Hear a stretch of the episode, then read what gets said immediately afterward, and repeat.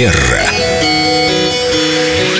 Мы так рады видеть нашу прекрасную Викторию в студии. Доброе Здравствуйте, утро. Виктория. Вы с такой улыбкой всегда приходите. Что вас так радует, Виктория? Я всегда очень рада вас видеть и говорить о такой интересной для меня Это теме. взаимно. Ой, спасибо. А вы э, говорите, что в телефоне что-то у вас такое интересное пришло или наоборот вас возмутило? Какой-то спам, какие-то рассылки? Я обсуждала со своими друзьями ситуацию о том, что очень часто мы, бывает, состоим в каких-то групповых чатах, там, может быть, наши коллеги, друзья, подруги, родственники, и когда в мире происходит какое-то событие, которое достаточно активно обсуждается разными средствами массовой информации, то некоторые считают своим долгом дополнительную информацию присылать регулярно в этот чат. Думая, что чат это и есть СМИ. Да, Еще одно. Без запроса, без... Ну, вот просто им хочется поделиться. Они где-то что-то в Фейсбуке, например, увидели и решили прислать в чат это, чтобы видели все. А вы считаете, что это неэтично или что? Или это нарушает какие-то границы вашей приватности, самоизоляции вот этой?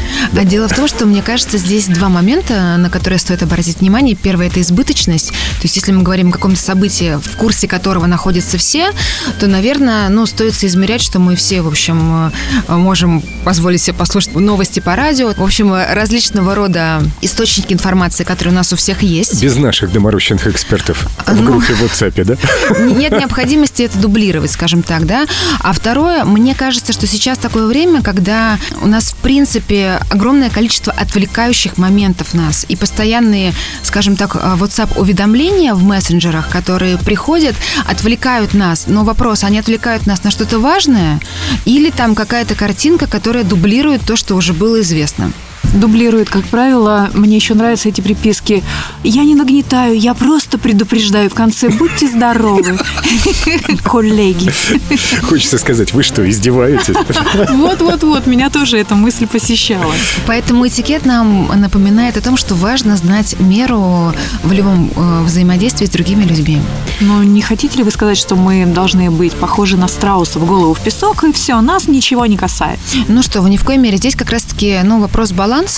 И Если есть какая-то новость, которую вот вы понимаете, ей необходимо поделиться, э, тогда, конечно, почему нет. Но если это, в общем-то, все вокруг обсуждают, и так это все известно, и уж тем более не стоит это делать в ночное время суток, потому что вы можете потревожить человека, который уже отдыхает. Открываешь утром WhatsApp, 28 сообщений. Хорошо, Одну если тему. утром, а так можно ночью проснуться. Ну, вообще, нам сегодня пришло забавное сообщение. Мимасик такой, извините за это слово, мимасик в такой приличной передаче. Объявление в сетевом маркетплейсе. А, Продам килограмм гречки или обменяю на квартиру Ламборгини и так далее. В комплекте идет ложка.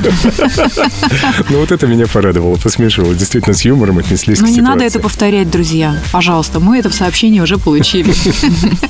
Спасибо, Виктория.